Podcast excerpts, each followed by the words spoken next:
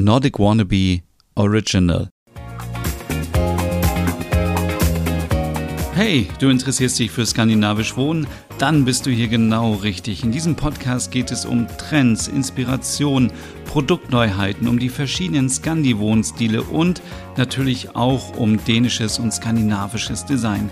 Viel Spaß jetzt bei My Nordic Home. Hey und willkommen zu einer neuen Ausgabe My Nordic Home, deinem Podcast rund um skandinavisch Wohnen. Mein Name ist Stefan. Tja, und wie fängt man so eine Podcast-Folge heute an? Man kommt nach Hause und man sieht die Berichterstattung von der Pandemie und vor allem aber auch über den Krieg in der Ukraine. Und da ist es kein Wunder, dass die Zahl der seelischen Erkrankungen steigt. Wir alle haben ähm, unsere Ängste, Unsicherheiten und Nöte und ich äh, bitte an dieser Stelle wirklich darum, dass wenn ihr merkt, dass ihr in einer seelischen Notsituation seid, dass ihr euch auf jeden Fall Hilfe holt, entweder professionell unter zum Beispiel www.telefonseelsorge.de oder ihr sprecht auf jeden Fall mit eurer Familie und mit Freunden.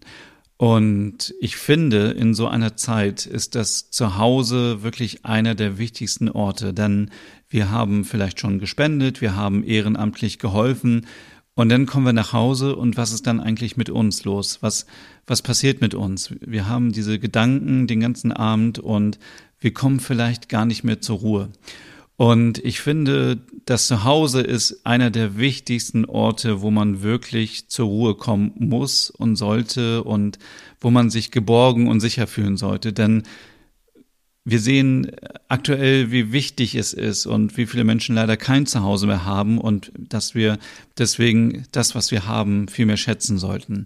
Und ich habe mich gefragt in dieser Woche, gibt es so etwas wie eine, ja, wie eine skandinavische Wohnpsychologie? Denn ähm, die Wohnpsychologie beschäftigt sich natürlich mit so Themen wie, wie ist die Interaktion zwischen uns und den eigenen, dem eigenen Wohnraum, wie wirken Räume auf uns, wie ist unsere Interaktion in den einzelnen Räumen? Und wie ist das Zusammenleben vielleicht mit ähm, PartnerInnen in äh, den Räumen. Und äh, um dieses Thema geht es heute und ich möchte euch einfach mal in zehn Schritten ein paar Inspirationen geben, dass ihr mal darüber nachdenkt, wenn ihr vielleicht zu Hause mit eurem, äh, mit euren eigenen vier Wänden nicht zufrieden seid, wo ihr vielleicht ansetzen könnt. Dieser Podcast kann natürlich euch keine eindeutige Antwort geben, denn alles ist total individuell. Das, was mir gefällt, das muss dir nicht gefallen und was dir gefällt, muss mir nicht gefallen. Und das ist natürlich aber auch das Tolle daran, dass wir ähm, unser Zuhause alle so einrichten, wie wir es brauchen und das ist auch so wichtig. Aber vielleicht gibt es die eine oder andere Stelle, wo du vielleicht nur mal ein bisschen recherchierst oder dir Gedanken machst und ähm, vielleicht dein Zuhause etwas gemütlicher, etwas sicherer und geborgener ähm, ja, gestalten kannst. Ähm, viele Faktoren sind entscheidend dafür, ähm, ob wir uns wohlfühlen oder nicht wohlfühlen. Man darf jetzt nicht die, die ähm, die Erwartung haben, dass ein schönes Zuhause sofort dafür sorgt, dass man immer gute Laune hat. Das geht auf keinen Fall. Aber wenn du schlechte Laune hast oder Angst hast, dann kann eine Wohnung, die nicht ordentlich eingerichtet ist oder nicht ähm, wohnpsychologisch äh, korrekt eingerichtet ist, dich noch weiter runterziehen. Genauso gut, wenn du äh, gute Laune hast, kann eine positive und tolle Umgebung dich noch ein bisschen beflügeln und dein positives Gefühl auch steigern. Ich meine, wir kennen das doch alle. Wir kommen in ein Restaurant oder wir kommen in einen Shop. Ähm, wir besuchen Freundinnen und Freunde und wir sind irgendwo zu Besuch und denken, wow, es sieht einfach so schön aus. Und ähm, im privaten Umfeld haben die Leute vielleicht einfach ein gutes Händchen dafür. In Shops und in Hotels und so weiter muss man immer bedenken, dass das natürlich ExpertInnen eingerichtet haben, die sich genau darum kümmern, dass man sich wohlfühlt. Zum Beispiel in einem Hotel, wenn man abends nach Hause kommt, dass man da relaxen kann und dass es so gestaltet ist, dass man da auch zur Ruhe kommt. Und ähm, ich habe alle Informationen dazu auch auf meinem Blog äh, zusammengefasst. Den Link dazu findet ihr in den Show Notes äh, verlinkt in diesem Podcast. Fangen wir doch mal an mit den zehn Schritten, wie man sich besser wohnfühlen kann. Ich bin so ein bisschen stolz über dieses Wort und habe dann gemerkt, dass es das schon längst gibt. Aber Wohnfühlen, also es ist kein Rechtschreibfehler, äh, weil ich nicht Wohlfühlen schreiben wollte, sondern wirklich in der Wohnung, im Wohnraum wohlfühlen. Deswegen Wohnfühlen. Ich glaube, das Allerwichtigste ist, dass wir einen ein Ort zum Entspannen brauchen. Und wir ähm, haben schon so oft über das Wort Hügge gesprochen, was aus Dänemark kommt. Und ich möchte das auch nicht wieder die ganze Zeit betonen, weil ich glaube, es ist schon so ein bisschen ähm, überstrapaziert. Aber es geht wirklich nochmal darum, sich zu überlegen, wo in meinem Zuhause ist ein Ort, wo ich mich wohlfühle. Wo kann ich entspannen? Wo kann ich nach der Uni, nach der Arbeit die Füße hochlegen und wo komme ich zur Ruhe? Das kann entweder das Sofa sein, das kann das Bett sein, das kann ein schöner, gemütlicher Sessel sein, das kann aber auch ein Stuhl sein, der irgendwo in einer Ecke steht mit euren, euren Lieblingsbüchern oder das kann auch die Küchenbank sein, wo ihr vielleicht morgens vor der Arbeit eben noch ein bisschen entspannt, bevor es losgeht mit einem leckeren Kaffee. Ähm, wir kennen vielleicht alle so dieses Gefühl aus der Kindheit, so wir wollen irgendwie eine Höhle bauen mit ganz viel Decken und Kissen und dann äh, verkriecht man sich darin, man fühlt sich so sicher und äh, richtig, äh, würde man vielleicht auch schon sagen, richtig hügelig. Und das ist natürlich etwas, was wir versuchen müssen in unser Erwachsenen Leben zu transformieren. Also wir müssen jetzt nicht unbedingt eine Höhle bauen, also das kann man natürlich machen, aber dass man sich wirklich einen Ort schafft, wo man ganz viele Kissen hat, wo man, wo es ganz egal ist, ähm, wie es aussieht, sondern wo du dich einfach hinsetzen kannst und entspannen kannst, ähm, wo du ein bisschen Musik hören kannst, wo du dein Lieblingsgetränk genießen kannst oder wo du auch einfach mal nichts machen kannst. Ich glaube, das ist total wichtig, dass man so einen Ort in seiner Wohnung, in seinem Haus findet und auch etabliert. Dann ganz wichtig, und ihr wisst, dass ich das schon so oft gesagt habe, mach den Raum zu deinem Raum. Also, ähm, kopiere nicht den Stil von anderen. Ich sehe das immer wieder auf Instagram. Die Leute kopieren sich und ahmen sich nach. Ähm, nach und nach äh, wird dieser Style immer gleich und weichgespült und es bringt nichts. Du kannst dir natürlich Inspiration suchen über Instagram und Zeitschriften und so weiter, aber der perfekte Raum, der, ja, der, der entsteht wirklich erst, wenn du auch deine Persönlichkeit mit reinbaust. Wie kannst du das machen? Du kannst natürlich einfach ein paar Fotos nehmen, ein paar persönliche Gegenstände, die du vielleicht noch irgendwie hast, die, wo du Erinnerungen dran hast. Dann äh, merkwürdigerweise habe ich in dieser Woche einen Artikel gelesen, wo chinesische WissenschaftlerInnen herausgefunden haben, dass wenn man sich an schöne Sachen erinnert, dass es einem dann auch in so einer Zeit wie jetzt einfach besser geht. Also Urlaubserinnerungen, Erinnerungen aus der Kindheit, die schön waren, die positiv waren, mit Oma und Opa irgendwie unterwegs waren, Kuchen backen, all diese schönen Sachen, an die man sich erinnert. Und ähm, das ist der eine Punkt, aber der andere Punkt ist auch, dass man selber ein bisschen mitgestaltet. Also natürlich kannst du dir einen Maler suchen oder eine Malerin, aber du solltest schon selber die Farben raussuchen. Du solltest selber dir Gedanken machen, welche Farbe gefällt mir überhaupt. Also es wäre wirklich schade, wenn du einfach nur eins zu eins etwas kopierst, weil du denkst, das muss so sein oder das ist stylisch oder so. Das ist völlig egal. Es geht hier darum, dass du dein Zuhause findest, damit du dich wohnfühlst. Also dieses Wort werde ich wirklich nochmal öfters benutzen. Ähm, oder vielleicht gibt's irgendwie, ähm, wenn du irgendwo einziehst, dass du Möbel selber zusammenbaust, dass du vielleicht irgendwas anpasst, irgendwas anmalen, irgendwas bekleben, irgendwas selber machen. Das, zum einen hast du dann so dieses Gefühl, hey, ich habe wirklich mitgemacht, aber zum anderen hast du auch etwas, ähm, etwas dazu beigetragen. Also man ist dann ja auch so stolz. Das ist ja so, man kennt das, man geht in den Garten, 15 Minuten Unkraut zupfen und danach ist man mega stolz, weil man weiß, man hat was geschafft. Das ist hier so ein bisschen so diese ähnliche Mechanik, so wenn du in deinem Wohnzimmer sitzt und du weißt, du hast hier ähm, dein Bild selbst gestaltet und im Bilderrahmen selber bemalt, beklebt, was auch immer, dann ist man richtig stolz und wenn man da drauf schaut, hat diese positive Erinnerung. Also, kopiere nicht einfach irgendwelche Styles von Instagram, sondern ja, such deinen eigenen Style. Thema Sicherheit und Geborgenheit, da haben wir schon ein bisschen drüber gesprochen. Ich glaube, das ist natürlich klar, dass es hier um das Schlafzimmer geht. Das Schlafzimmer ist der Ort, wo wir uns am sichersten fühlen sollten, weil hier schlafen wir, verbringen die Nacht ähm, tauschen Zärtlichkeiten aus, äh, fühlen uns geborgen, können entspannen, können einfach schlafen. Denn wer möchte in einem Schlafzimmer schlafen, wo man immer denkt, jetzt kommt gleich jemand zur Tür rein? Damit wir dieses Gefühl für uns behalten, diese Privatsphäre, möchte ich auf jeden Fall raten, dass man irgendwie es schafft, diesen Raum nicht für die Öffentlichkeit zugänglich zu machen. Also wenn der, wenn das Schlafzimmer irgendwie direkt im Flur ist, dann versucht, dass die Tür immer zu ist, damit, wenn Freunde zu Besuch kommen oder Nachbarn, dass die nicht direkt da reingucken können. Wenn es ein Durchgangszimmer ist, dann versucht irgendwie mit Trennwänden oder mit Vorhängen zu arbeiten, damit ihr euch das so ein bisschen für euch bewahrt. Ich weiß, viele haben kein Problem damit und sagen, ja, das ist mein Schlafzimmer und das kann man ja auch mal zeigen, aber man sollte nicht ähm, wisst ihr, man sollte nicht so dieses Gefühl, was man da hat, diese Sicherheit sollte man nicht aufs Spiel setzen, nur weil andere Leute vielleicht da reingehen und drin rumstöbern. Das gilt übrigens auch, wenn die Eltern, die Schwiegereltern zu Besuch kommen. Die haben natürlich nichts zu suchen im Schlafzimmer. Also ähm, da wirklich streng bleiben.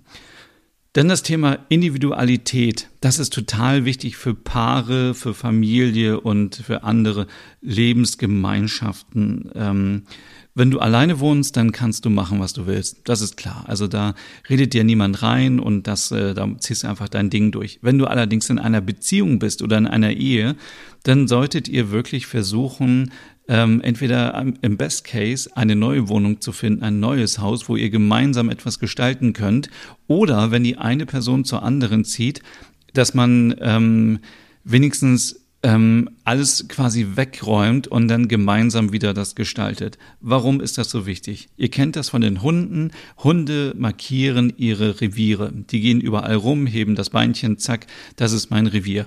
Ähnlich sieht es aus mit der Einrichtung mit Deko.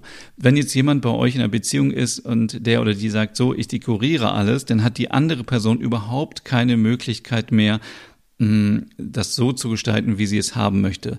Ähm, das ist total wichtig. Ich meine, wir kennen alle diese Ehen und ich spreche jetzt von so klassischen Bildern. Die Frau richtet zu Hause alles ein, der Mann sagt, ja, es ist mir egal.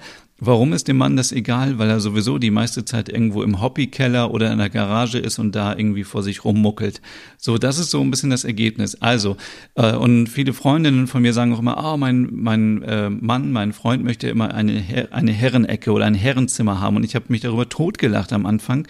Und ich dachte so, warum braucht man das? Und jetzt ist mir aber nochmal klar geworden, das ist total wichtig. Denn auch der Mann muss vielleicht, wenn Männer nicht so diese Affinität haben zum Dekorieren, wenigstens die Möglichkeit haben, einen Bereich zu haben, wo sie das so gestalten können, wie sie sich wohlfühlen. Denn man muss natürlich immer sagen, so wie ich es schön finde, so findest du es nicht schön und andersrum. Wenn dein Partner, deine Partnerin ähm, sagt, es ist mir alles egal, dann würde ich trotzdem sagen, hey komm, hier ist ein Zimmer oder eine Ecke, da, das, da kannst du machen, was du möchtest, weil ähm, dann hat äh, wirklich jeder so seinen eigenen Bereich. Und ähm, es ist ja auch so, zum Beispiel, manche dekorieren gerne immer um zu Ostern, zu Weihnachten, äh, je nach Jahreszeit. Und manche wollen halt immer die gleiche Deko haben, dass sie so ein bisschen Sicherheit haben. Und auch das sollte man respektieren. Und so hat man gleich die Möglichkeit, wenn man verschiedene Bereiche, verschiedene Räume aufteilt, dass jeder und jede es so machen kann, wie er und sie es möchte. Das ist auch ganz wichtig, wenn es um Kinder geht. Sobald Kinder in die Pubertät kommen, ist es vorbei. Dann kann Mama nicht mehr das Zimmer dekorieren und machen, was sie möchte. Dann überlasst bitte den Kindern die Möglichkeit, ihr Zimmer Zimmer so zu gestalten, wie sie es möchten. Warum? Weil gerade in der Pubertät ebenso dieses Bedürfnis entsteht, seine Individualität zu zeigen und auch wenn es ganz schlimm aussieht, lasst es bitte einfach äh, durchgehen. Ihr könnt ja vielleicht ein bisschen helfen, aber was gar nicht geht, ist, dass ihr weiterhin euren Kindern sagt, wie es in ihrem Zimmer aussehen soll. Ich spreche jetzt nicht über Kindererziehung und Aufräumen und so weiter, aber wenn jetzt jemand sagt, ich möchte meine Wand schwarz streichen, dann wird die schwarz gestrichen, weil das ist total wichtig für die persönliche Entwicklung und ähm, fürs, äh, fürs, fürs Wohlfühlen. So. Und ähm, ja, das nächste, wo wir gerade beim Thema Farbe sind, ist natürlich das Thema Farben generell. Also Farben beeinflussen, und das weiß ja mittlerweile jeder und jede, eben unser Gemüt. Also manche Farben wirken kalt, manche warm, manche beruhigen uns, manche Farben ähm, ja, äh, wiederum regen uns an und sorgen dafür, dass wir kreativ sind und produktiv sind. Und ähm, aber so mit Pastellfarben zum Beispiel, mit Beige, mit Weiß, kann man nicht so viel falsch machen. Das ist immer eine harmonische Basis und ich habe ja auch nochmal einen äh, Link zu meinem Artikel über Pastellfarben im Scanny Style auf meinem Blog verlinkt. Da könnt ihr noch ein bisschen was nachlesen. Ich würde jetzt bei der Wandfarbe zum Beispiel nicht auf zu kräftige Farben setzen, weil man kann sich einfach super schnell satt sehen. Da würde ich viel lieber dann, wie gesagt, eine neutrale Basis wählen und dann ja, farbige Wohnaccessoires nehmen, äh, Kissen, Decken und so weiter und dann immer so ein bisschen wechseln. Dann ist es auch ein bisschen lustiger. Man kann auch mal ein Möbelstück nehmen, was irgendwie vielleicht eine krasse Farbe hat, aber ich würde vielleicht erstmal davon abraten, die Wände so zu streichen. Dann ein ganz wichtiges Thema bei der Wohnpsychologie und auch bei der skandinavischen Wohnpsychologie ist das Thema Natur. Wenn wir an Skandinavien denken, dann wissen wir, viele äh, wohnen irgendwo am Wald, äh, schauen auf Berge, wenn man jetzt nicht irgendwie in einer Großstadt wohnt natürlich, schauen vielleicht auf einen Fluss, auf einen See, aufs Meer, im besten Fall auf einem Fjord ähm, und äh, dann hat man die Natur um sich herum. Dann ist es auch völlig okay, wenn man ähm, zu Hause so ein bisschen weniger hat. Also man soll dann, wenn man, ähm, das wird empfohlen, wenn man jetzt die Möglichkeit hat, aus dem Fenster zu schauen und ihr schaut auf einen Park oder auf Bäume, dass man sich da irgendwie einen Sessel oder einen Stuhl hinstellt, damit man so ein bisschen rausschauen kann, weil wir brauchen immer so ein bisschen einen Bezug zur Natur. Das liegt äh, offenbar in unserer Evolution. Ähm, wurde das so festgelegt, dass wir so ein bisschen Reize brauchen aus der Natur. Und das sorgt dafür, dass wir uns auch schon wieder wohler fühlen.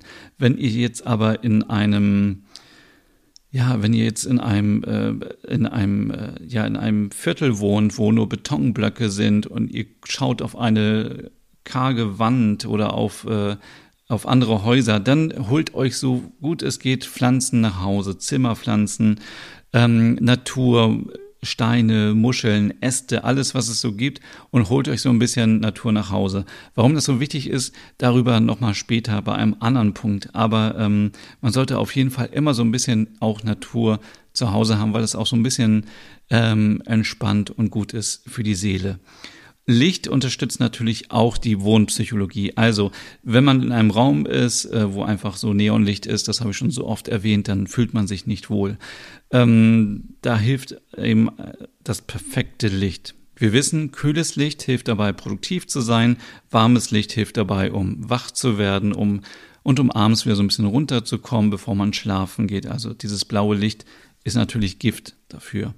Ähm, nun hat natürlich nicht jeder die Möglichkeit, sich ein eigenes Arbeitszimmer einzurichten. Und gerade beim Thema Homeoffice, was viele ja noch machen, würde ich einfach raten, dass man sich diese modernen LED-Leuchtmittel kauft, die smart sind, womit man das Licht immer wechseln kann. Also ich mache das zum Beispiel so, ich sitze am Esszimmertisch, morgens ist das Licht noch sehr warm.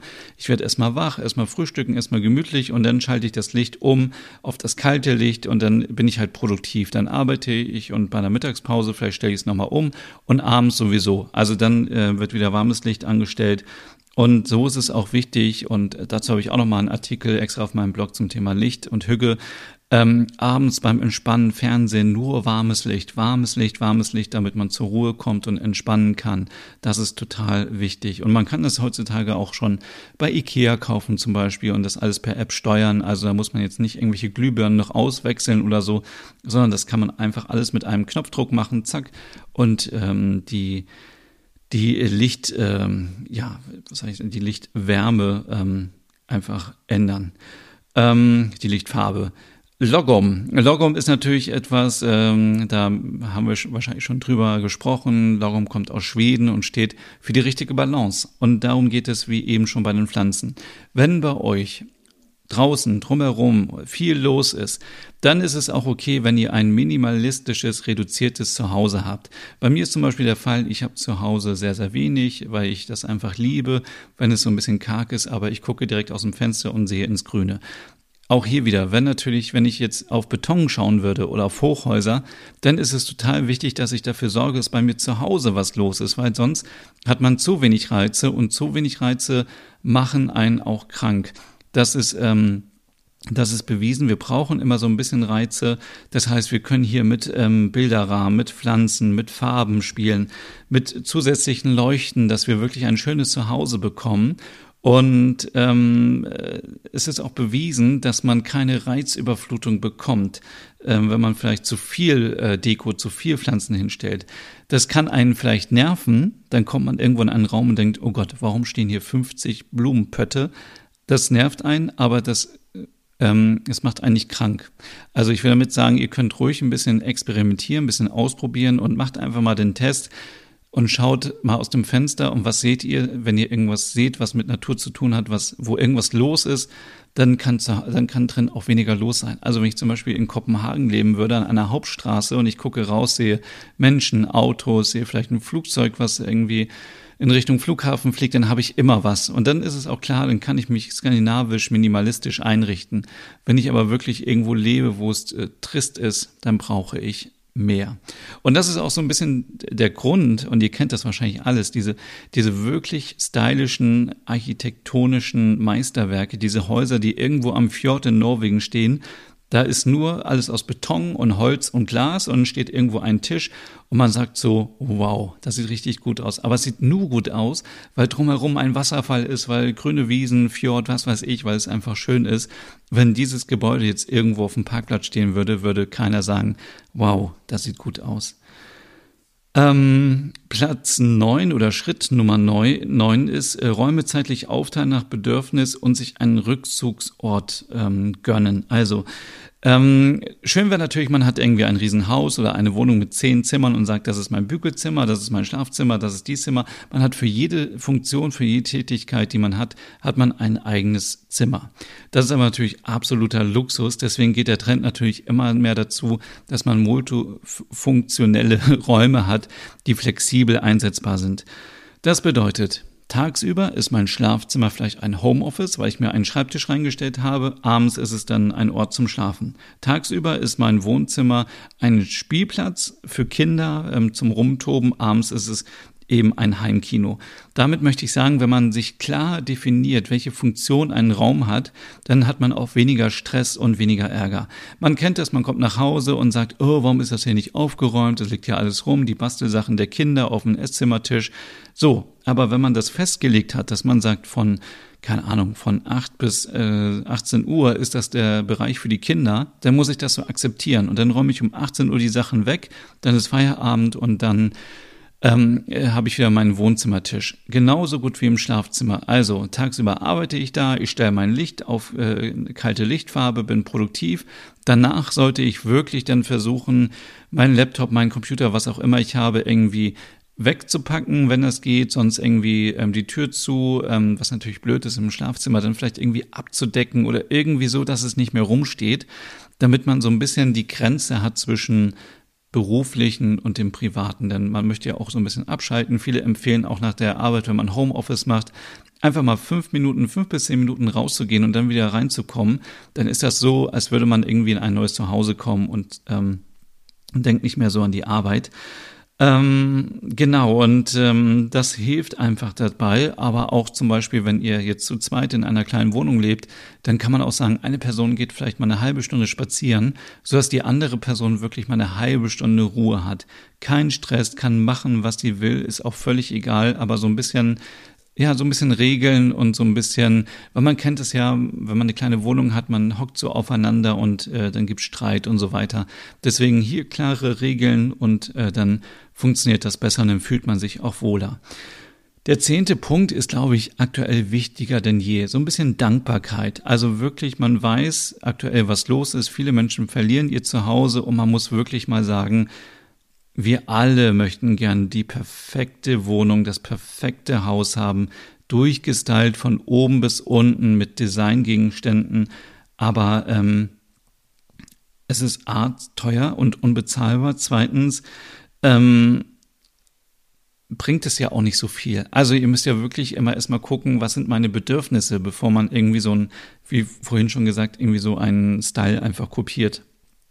Und warum sind Menschen in Nordeuropa, und da sind wir wieder bei der skandinavischen Wohnpsychologie, warum sind Menschen in Nordeuropa so dankbar? Und ich kann es immer nur wiederholen, weil diese Menschen einfach dankbar sind mit mit dem, was sie haben. Sie haben nicht so diese Möglichkeit, wie wir überall immer shoppen zu gehen und sich was zu bestellen und in Riesenstädten zu wohnen, wo tausend Einrichtungsgeschäfte sind, sondern man hat das, was man hat. Man hat vieles von der Natur. Man lebt im Einklang mit der Natur und viele Designgegenstände werden auch vererbt. Also ich merke das immer wieder gerade in Dänemark teure Lampen werden von Oma, Opa vererbt, die, die restauriert man dann und dann werden die weiter benutzt. Und es ist nicht so, als würden alle Leute sich sofort dänisches Design kaufen. Nein, es wird weiter vererbt. Es ist einfach Teil der Familie und ist Teil der DNA. Und ähm, in Deutschland ist es leider nicht so. Also ähm, ich möchte auch nicht hier so einen rustikalen äh, Eicheschrank irgendwie vererbt bekommen, obwohl das natürlich auch schon mittlerweile wieder cool ist. Aber